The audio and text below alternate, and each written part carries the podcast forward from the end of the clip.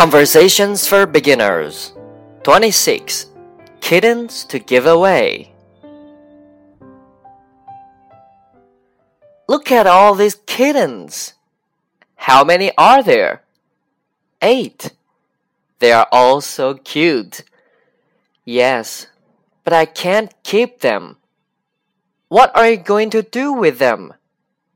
I'm going to give them away. Do you want one? Yes, I would love one. Which one do you want? That one. That one's all black. Yes, I like that one too. I call him Blacky.